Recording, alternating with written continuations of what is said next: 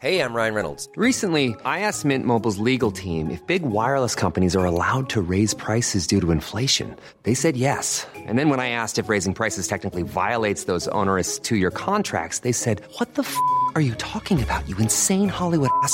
So to recap, we're cutting the price of Mint Unlimited from $30 a month to just $15 a month. Give it a try at mintmobile.com slash switch. $45 upfront for three months plus taxes and fees. Promo for new customers for limited time. Unlimited more than 40 gigabytes per month. Slows. Full terms at mintmobile.com.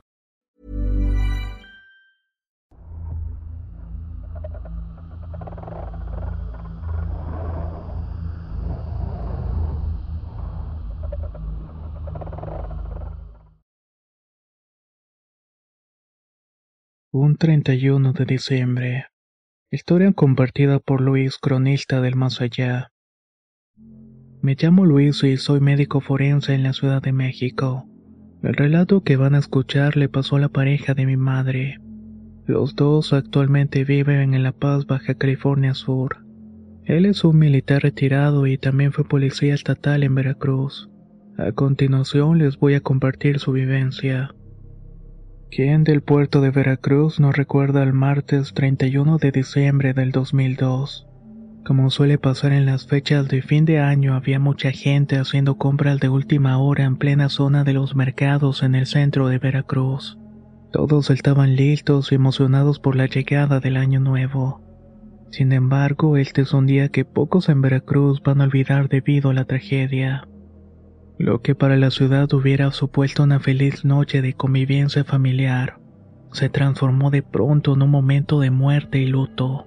Yo tenía 16 años de edad y vivía en dos manzanas de donde ocurrió la tragedia.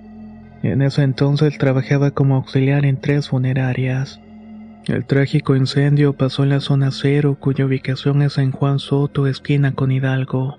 Esa madrugada del primero de enero del 2003 a varios empleados de la funeraria les tocó apoyar en la recolección de cadáveres. Salían unos tras otros. Entre todos los involucrados echamos la mano lo más posibles.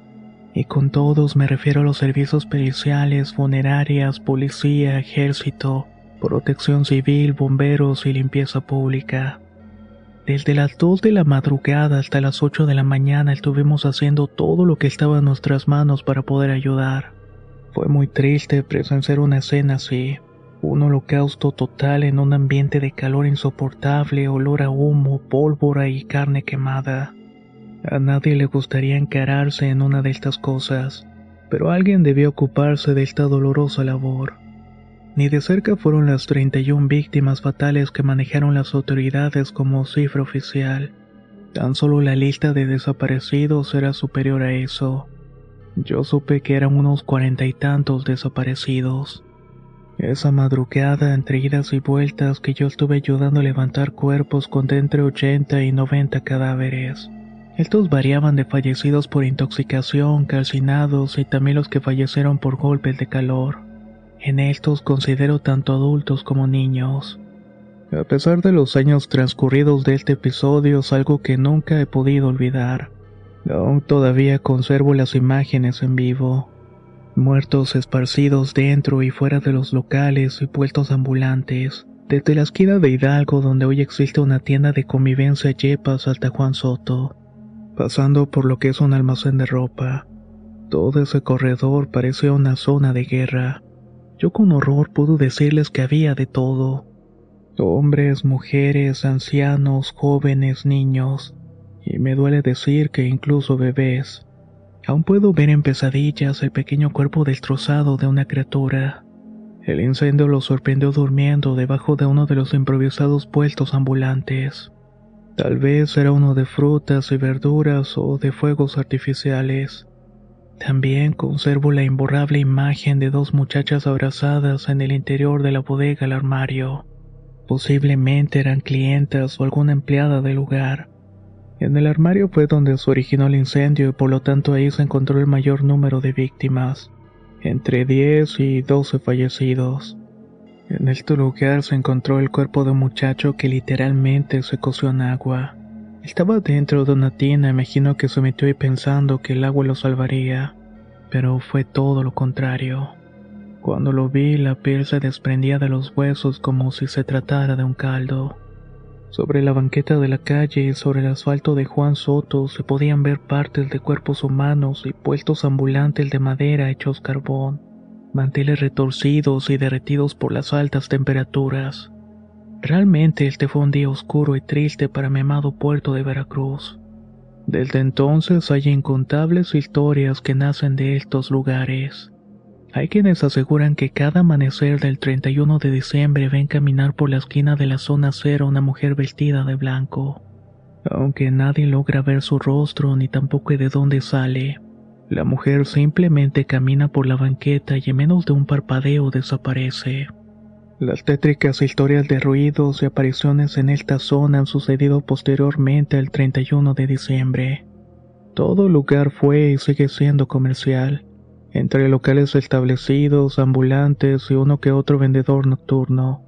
Estos últimos son los que afirman que les ha tocado ver personas heridas que se pierden en los pasillos del mercado, o que escuchan lamentos de dolor y desesperación. Aunque han ido a recorrer los pasillos, no encuentran absolutamente a nadie, ni siquiera una sombra de lo que pueda achacar esos lamentos. Varios locatarios que se han dedicado a vender ahí desde hace años aseguran que los días cercanos al 31 ven a una niña que se esconde entre la mercancía. Y cuando van tras ella, obviamente desaparece enfrente de sus ojos. Actualmente en esa esquina, sobre todo por las noches, la energía se vuelve muy tensa. El ambiente es frío y lúgubre. Esto es raro porque el puerto de Veracruz es una ciudad donde en promedio hace calor. Pese a que la tragedia sigue presente en la memoria de los que ahora somos adultos, ya muy pocos advierten las energías paranormales que tiene la zona. Las nuevas generaciones de la ciudad no tienen idea de lo que se vivió ahí hace dos décadas. Pero si esa esquina fue objeto de investigaciones, seguramente detectarían varias manifestaciones de los que ahí fallecieron. Quizá las sentirían más en estas fechas. Creo que varias de estas personas, por lo inesperado del incendio, ni siquiera saben que fallecieron y están condenadas a penar en esta esquina, repitiendo una y otra vez el momento de su muerte, hasta que finalmente, por la misericordia de Dios, tal vez puedan encontrar un descanso para su alma. El motivo de mandar esta historia es precisamente para que estas personas no sean olvidadas y haya entre ustedes algunos que las incluyan en las oraciones. Estoy seguro que esto no quedará sin su recompensa.